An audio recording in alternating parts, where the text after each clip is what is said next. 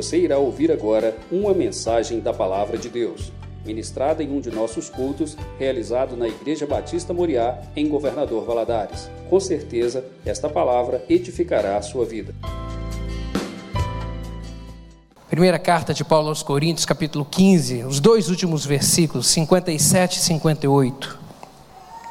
Acompanhe comigo, diz assim: Mas graças a Deus que nos dá a vitória por nosso Senhor Jesus Cristo Portanto, meus amados irmãos, sede firmes e constantes, sempre abundantes na obra do Senhor, sabendo que o vosso trabalho não é vão no Senhor. Vamos orar? Vamos pedir ao Espírito Santo que aplique essa palavra ao nosso coração. Pai, te damos graças por estarmos aqui nessa quarta-feira na casa do Senhor. Meu Deus, nos reunimos aqui para render a Ti o nosso melhor louvor, a nossa melhor adoração, porque reconhecemos que só Tu és Deus, no céu, na terra e no nosso coração também. És o Deus das nossas vidas, te amamos e em nome de Jesus, agora em volta da palavra do Senhor, e rogamos que o teu Espírito Santo aplique ela ao nosso coração. Em nome de Jesus, fala, eu lhe peço, Espírito Santo, de uma maneira individualizada ao coração de cada um dos meus irmãos aqui. Eu lhe peço, Pai, que qualquer espírito maligno que queira roubar essa mensagem, meu Pai, que o Senhor repreenda em nome de Jesus. Que todos aqueles que estão presentes aqui, aqueles que estão conectados conosco, meu Deus, recebam a palavra do Senhor em terra boa, em nome de Jesus e que ela venha frutificar nessa noite. Cerque este lugar com os anjos do Senhor, pois dependemos de Ti. Dá-me graça para transmitir essa mensagem. É o que eu lhe rogo em nome de Jesus. Amém. Você pode se sentar, meu querido.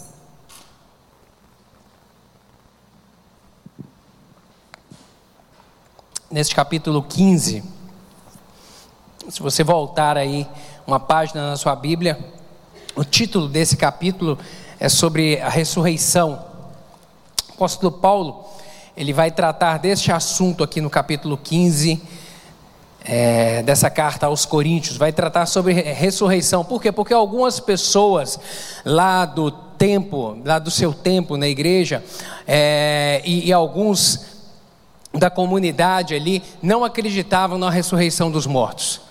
Imaginavam que a vida acabava com a morte e a morte era o ponto final da existência do homem de uma maneira eterna. Não se acreditava na ressurreição dos mortos. Havia quem defendia isso. Os saduceus acreditavam nisso veementemente, que não existia vida após a morte. E o apóstolo Paulo vem escrever sobre este assunto aqui, justamente para combater isso.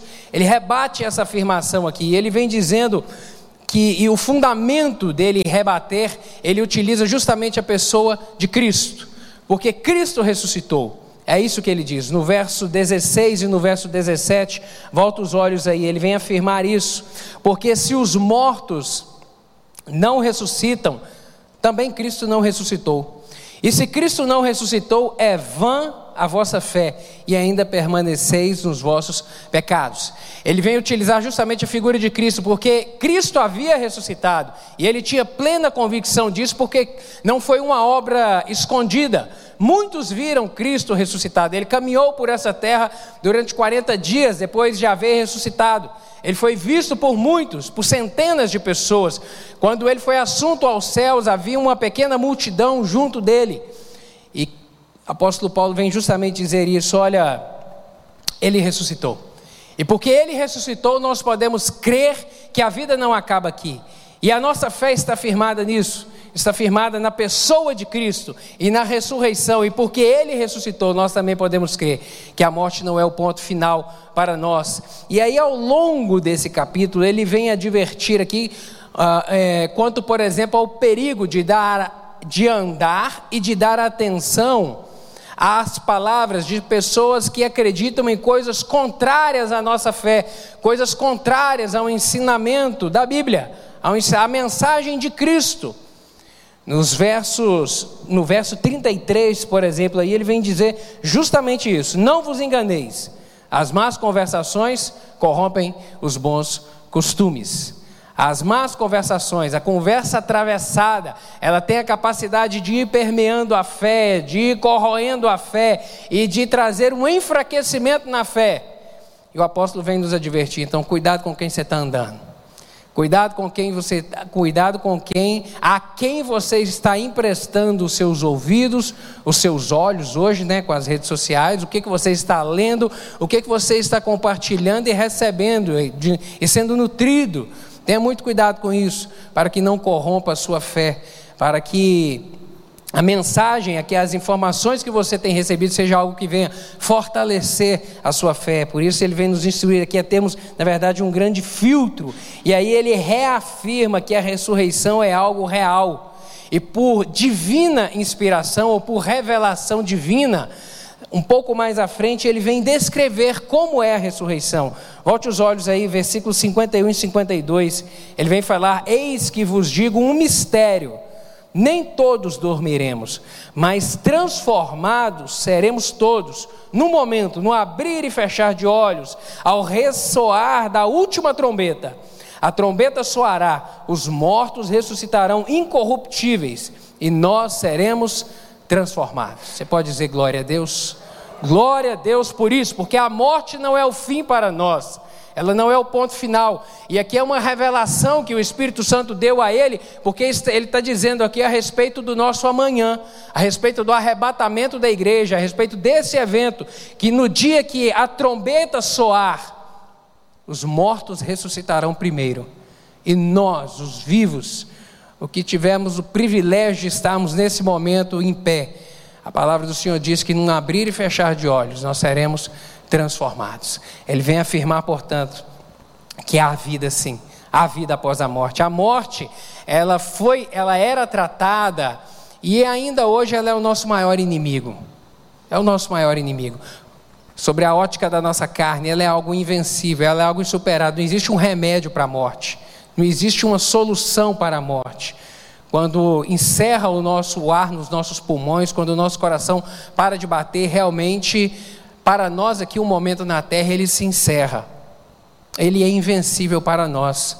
Mas ele não é invencível, ele, a morte não foi invencível para o nosso Senhor Jesus Cristo, e porque ele é, é, ele é um inimigo invencível sob o aspecto humano nosso, eles não acreditavam nesse tempo aqui a respeito da ressurreição, alguns não acreditavam e defendiam isso, mas o apóstolo ele vem explicar que há razões sim, há razões para crermos de uma forma muito convicta de que há vida, sim, há vida. E depois de se posicionar aqui dentro desse capítulo 15, explicar de uma maneira bastante detalhada e reafirmando a sua convicção sobre a vida, ele vem encerrar esse assunto aqui, encerrar esse capítulo trazendo duas afirmações, duas verdades muito poderosas. No versículo 57 que nós vemos, ele vai dizer isso. É Jesus quem nos garante a vitória. É Jesus que nos garante a vitória. E no verso 58 ele vem dizer: fique firme. É Jesus que nos garante a vitória. E fique firme. Fique firme nessa verdade. É Jesus que nos garante a vitória. Essas duas verdades, elas devem embasar a nossa fé, querido. Elas devem nutrir a nossa fé. Elas devem nos fortalecer para a caminhada dessa nossa vida caminhada onde enfrentamos momentos de alegria e graças a Deus por isso, momentos de bonança, momentos de paz, momentos de regozijo, mas também momentos de dificuldade, momentos de aperto, momentos de carência, momentos de sequidão, momentos de preocupação, momentos de desafios na caminhada. Enfrentamos todos os dias. Mas a receita para a gente poder caminhar com fé, nutrida no Senhor, são essas duas verdades que o apóstolo vem dizer aqui. É Cristo que nos garante a vitória. Ele tem o poder da vida, Ele é o Senhor da vida, Ele venceu o inimigo invencível para nós, a morte. Ele nos garante a vitória. E a outra verdade, fique firme, não esmoreça, não pare no caminho.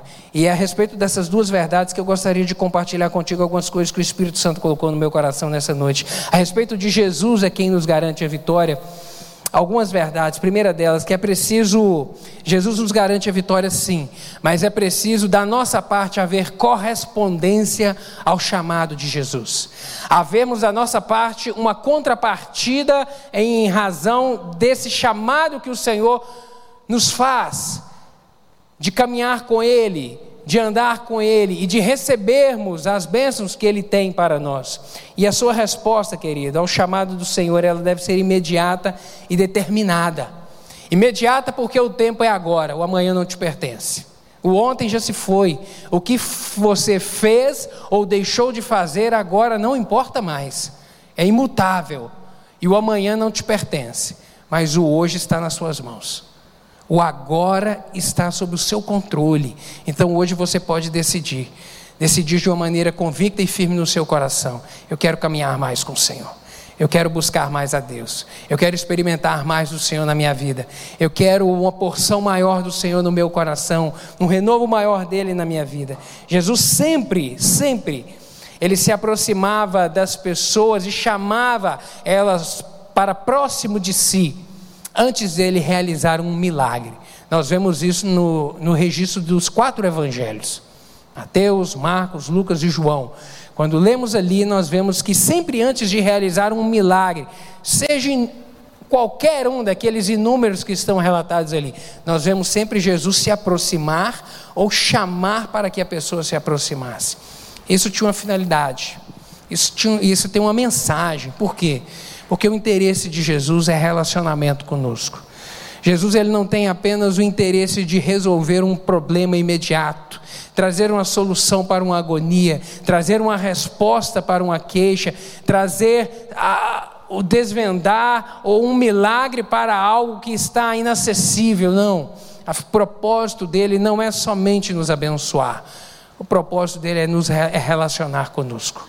O propósito dele maior é esse, é proximidade com o ser humano. Apocalipse capítulo 3, verso 20. O Senhor vem nos dizer que eis que estou à porta e bato.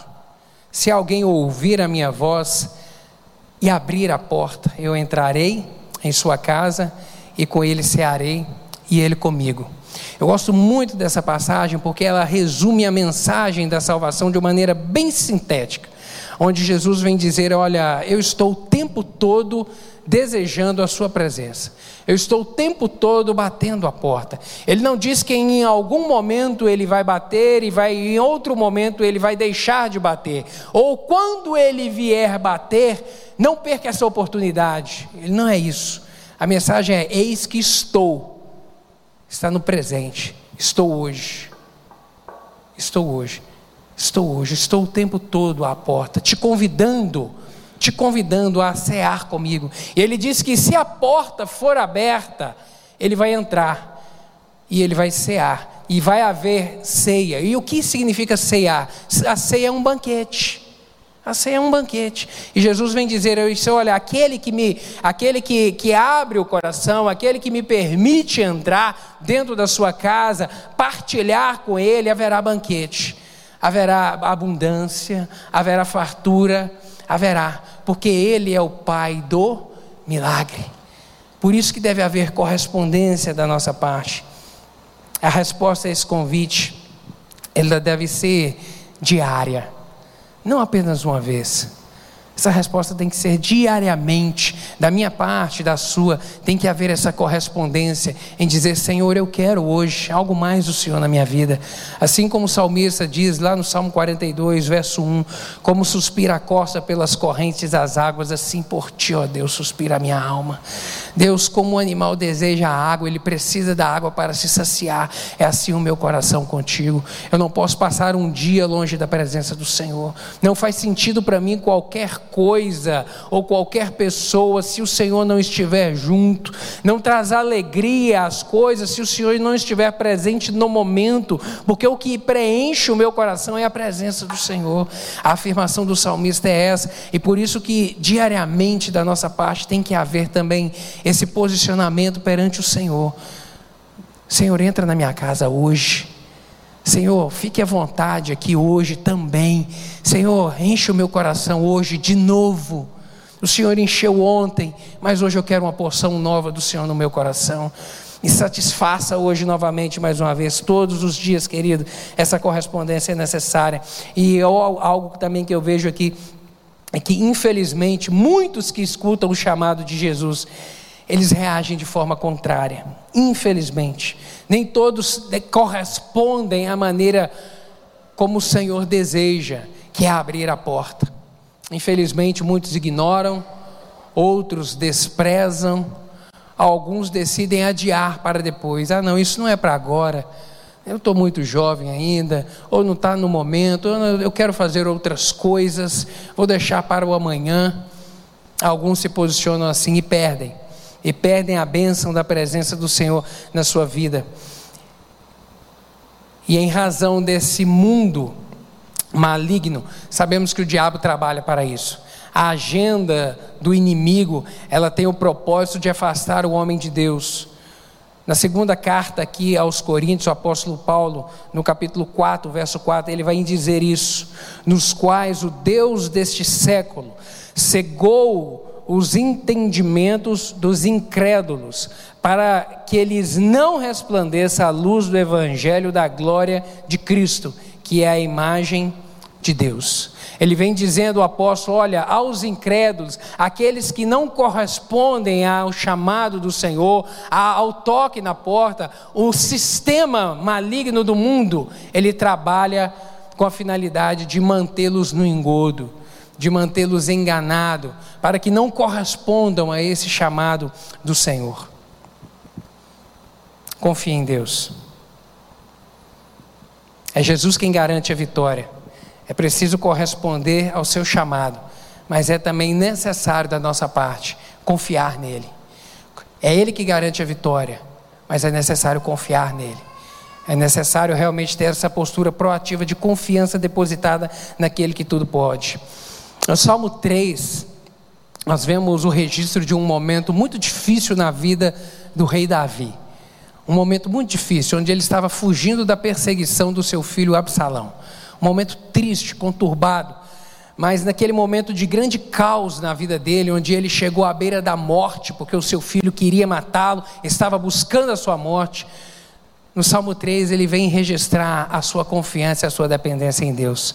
Ele diz assim, nos versos 1 a 5: Senhor, como tem crescido o número dos meus adversários. São numerosos os que se levantam contra mim, são muitos os que dizem de mim: não há Deus, não há em Deus salvação para ele. Porém, tu, Senhor, és o meu escudo, és a minha glória, e o que exaltas a minha cabeça. Com a minha voz clamo ao Senhor, e ele do seu santo monte me responde.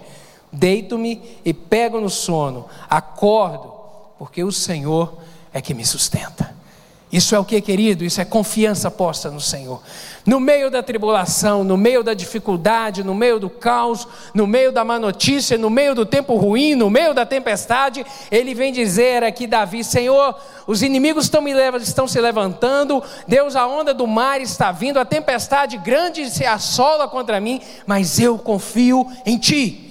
Eu creio que o Senhor tem poder de me ressalvar. Eu creio que o Senhor tem poder de me sustentar, de me manter de pé, de me socorrer. Eu creio que o Senhor não vai me desamparar. É isso que ele vem declarar, confiança, querido. Confiança é o que deve haver no nosso coração em relação ao nosso Deus, sabendo que Ele é Deus que tudo pode, é Deus que tudo faz. E essa palavra aqui de Davi, ela ressoa lá no Novo Testamento, quando o apóstolo Paulo vai dizer em Romanos, capítulo 8, verso 31, que diremos, pois, essas coisas: se Deus é por nós, quem será contra nós? Se Deus é por nós, quem será contra nós? Se, o, se Deus é por mim, se Deus está comigo, se eu estou com o Senhor, se eu já correspondi ao seu chamado, abri a porta, eu, se diariamente eu o convido para estar junto de mim, quem é o inimigo para se levantar contra mim? Porque maior é o Senhor que está comigo, que trabalha por mim, que me sustenta, que me guarda e que me mantém de pé. Glória a Deus por isso. Apesar de suas aflições, o salmista Davi ele sabia que o Senhor escuta e responde a oração do crente. 1 Pedro, capítulo 3, verso 12, o apóstolo vem dizer isso, porque os olhos do Senhor estão sobre os justos, e os seus ouvidos atentos à sua oração, mas o rosto do Senhor é contra aqueles que fazem o mal. Deus está atento à sua oração nessa noite. Você pode dizer amém? Você pode dizer amém com convicção que Deus está atento à sua oração, Deus está te ouvindo nessa noite. Isso é algo muito sério Isso é algo muito sério. A oração que você faz hoje, Deus está ouvindo. Salmo 6, verso 9 vai dizer que o Senhor ouviu a minha súplica e o Senhor aceitou a minha oração. O Senhor é aquele que tenha a sua atenção voltada a nós, querido. Portanto, ore, mas ore com fé. Ore sabendo que o Senhor é Deus que realmente responde. A confiança de Davi não era, não era algo apenas teórico, mas era algo de uma experiência de vida.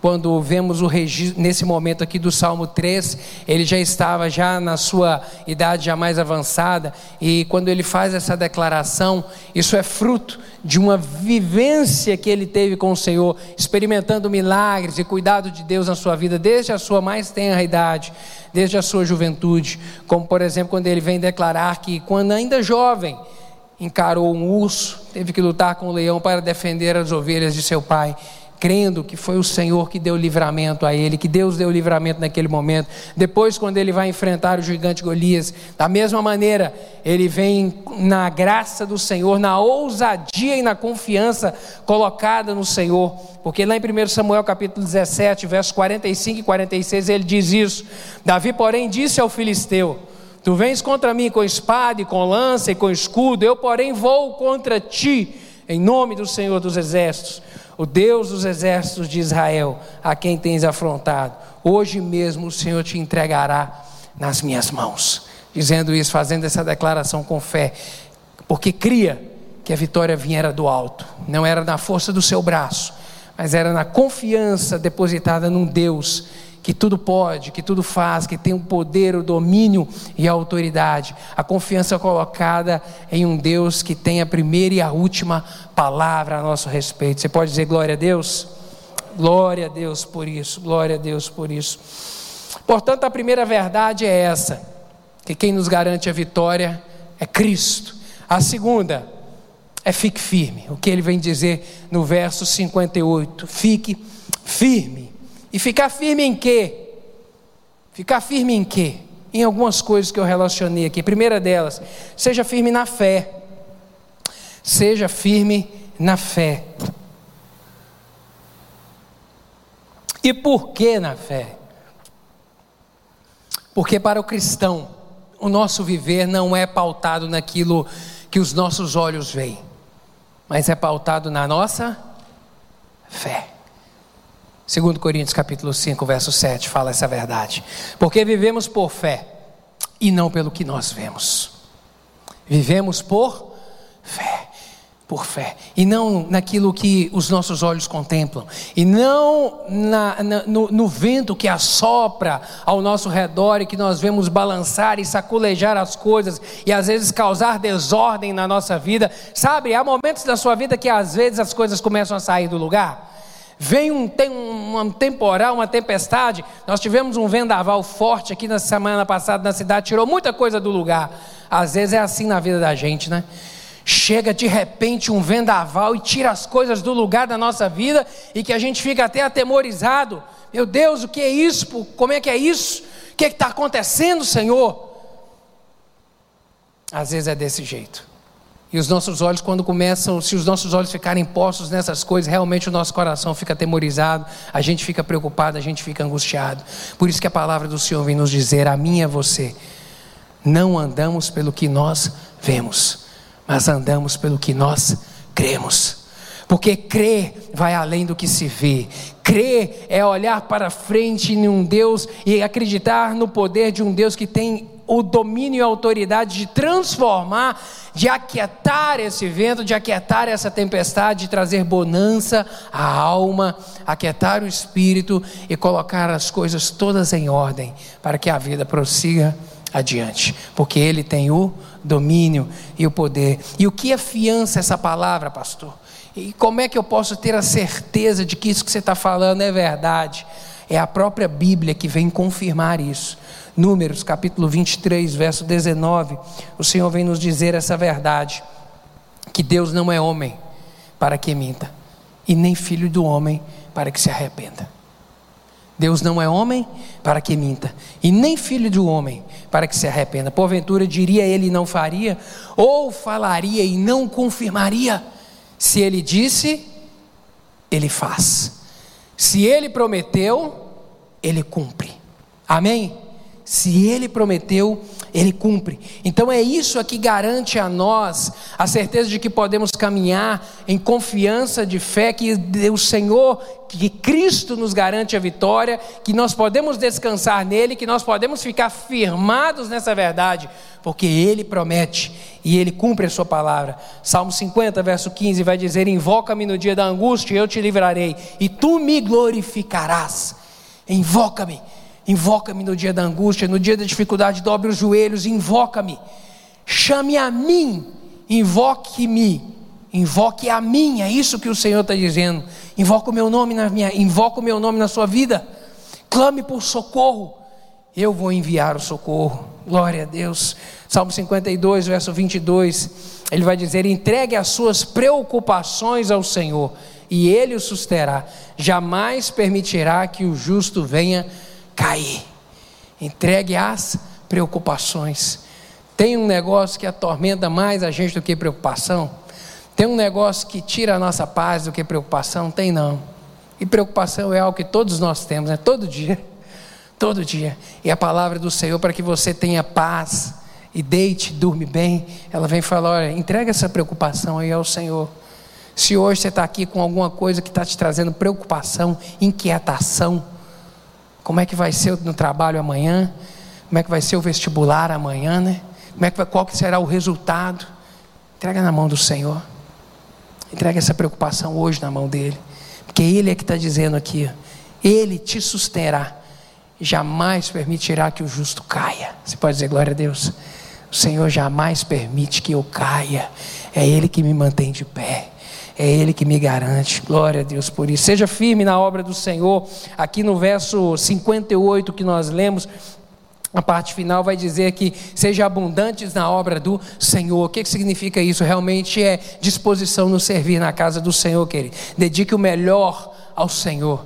Dedique o seu melhor ao Senhor. O seu melhor, o melhor do seu talento dos seus talentos, o melhor do seu tempo, o melhor dos seus recursos, o melhor das suas forças. Dedique isso ao Senhor. Enquanto você tem saúde, força, vigor no seu corpo para trabalhar na obra do Senhor, para ser útil, para servir ao Senhor, dedique isso a Ele.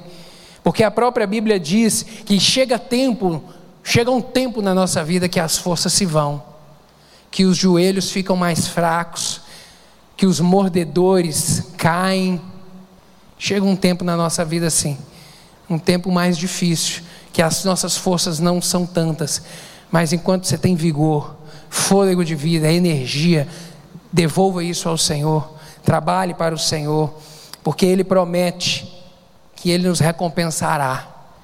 Ele nos recompensará por tudo aquilo que nós fizemos aqui, é o galardão. Jesus está voltando, amém? Jesus está voltando, o tempo da recompensa está chegando tempo da recompensa está chegando. Uma outra coisa, para ficarmos firmes, seja firme em esperar, porque Deus tem o um controle de tudo nas suas mãos. Tudo. O Senhor nunca chega atrasado. O Senhor nunca perde um compromisso.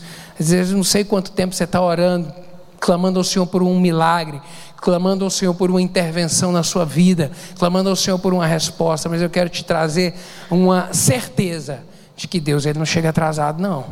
Deus não perde o compromisso. Na hora certa a bênção vai chegar. Salmo 40, verso 1. O salmista vai dizer isso: Esperei confiantemente no Senhor e ele se inclinou para mim e ouviu o meu socorro. Esperei com confiança e ele se inclinou e ele ouviu o meu socorro. Eu não esperei e, e esmoreci na fé. Não, o socorro chegou na hora certa, o livramento chegou na hora certa. E por último, seja firme na palavra do Senhor.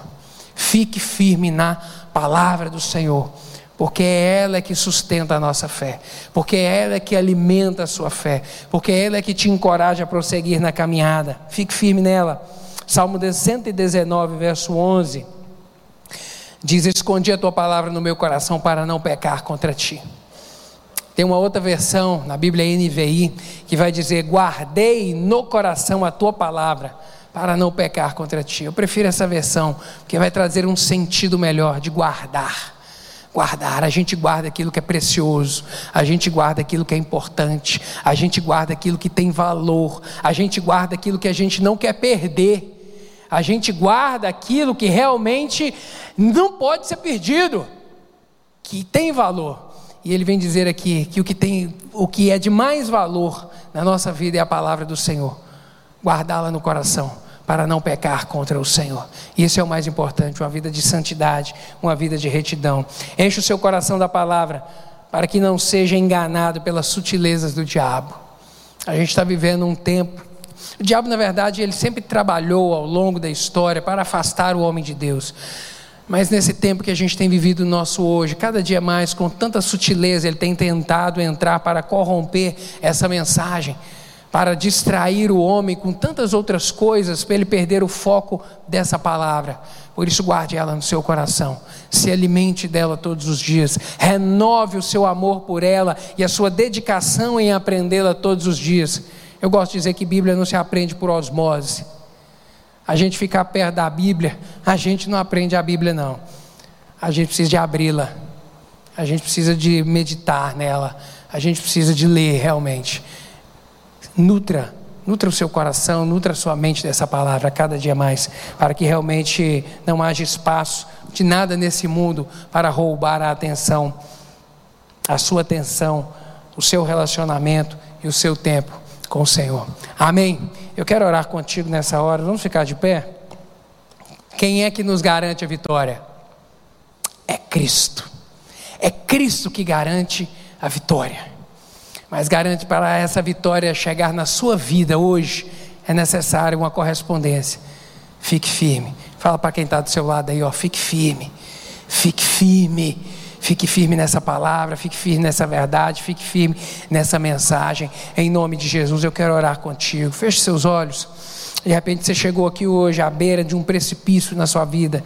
De repente você chegou aqui hoje num momento muito difícil, enfrentando tempestades, enfrentando tempos de angústia que tem roubado a sua paz, mas é o Senhor que nos garante a vitória, é Jesus que nos dá a vitória. E fique firme em nome de Jesus nessa verdade. Eu quero orar por você. Se o Espírito Santo comunicou essa verdade ao seu coração, coloque a mão aí no seu coração que eu quero orar por ti nessa hora. Pai, em nome de Jesus te damos graças pela palavra do Senhor que nos encoraja, que nos revigora, que nos dá direção a respeito do teu propósito, plano para a nossa vida. Meu Deus amado, em nome de Jesus, obrigado porque Cristo morreu na cruz do Calvário e ele nos dá a vitória. Obrigado porque a morte não foi capaz de detê-lo, ele é superior à morte e é ele que nos garante as vitórias na nossa vida e te damos graças por isso. Meu Deus, e da nossa parte nos ajude a permanecermos firmes nessa palavra, nessa verdade, nessa convicção a cada dia mais, em nome de Jesus. Meu Deus, seja a graça do Senhor sobre a vida de cada um dos meus irmãos aqui. Completa essa palavra no coração, manifesta sinais e prodígios do Senhor e que ela frutifique. Meu Deus, e que cada um aqui possa testemunhar dos milagres e do poder e do agir do Espírito Santo do Senhor. É o que eu lhe clamo em nome de Jesus. Amém e amém.